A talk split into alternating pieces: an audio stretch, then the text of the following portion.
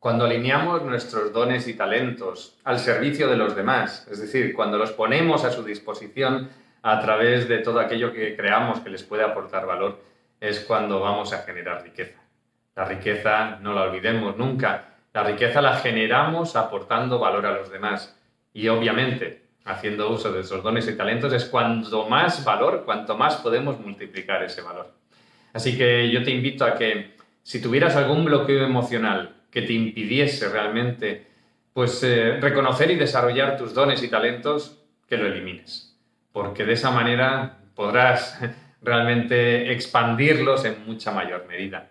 Es por eso que te invito a que con el test muscular verifiques si tienes algún bloqueo emocional que te impida realmente conocer o reconocer en este caso y desarrollar tus dones. Simplemente te pones en la posición de utilizar el test muscular y preguntas, ¿tengo algún bloqueo emocional que me impida reconocer y desarrollar mis dones? Y si te dijese que sí, lo liberas. Para eso tienes también la información aquí debajo de cómo liberarlo con el reset emocional. Tienes el acceso al vídeo que te explico exactamente cómo realizar el reset emocional para deshacerte de ese bloqueo emocional. Si lo tienes, libéralo, no te quedes con él, porque si no, nunca podrás aportar todo el valor que realmente tienes, nunca podrás desarrollar todo ese potencial que tienes ahí. Cuando alineamos nuestro